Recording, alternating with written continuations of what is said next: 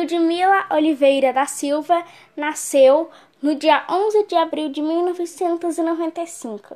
A cantora do pop brasileiro começou a ter interesse pela música desde nova, mas foi aos oito anos que Ludmilla começou a soltar a voz em um grupo de pagode do seu padrasto.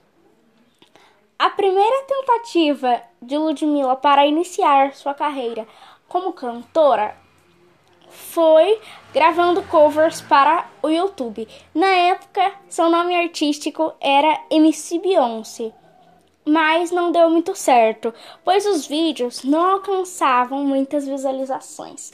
Mas foi em uma festa que Ludmilla teve a oportunidade de começar a cantar, e assim os produtores dessa festa a chamaram para outro evento. E foi assim que em 2012 Ludmilla lançou o clipe Fala Mal de Mim.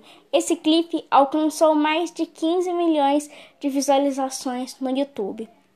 Em 2019, Ludmilla foi processada por apologia com sua música Verdinha mas isso prova o quanto o racismo ainda está enraizado no Brasil, já que muitos cantores nacionais e internacionais gravam músicas que tenham a letra falando sobre isso.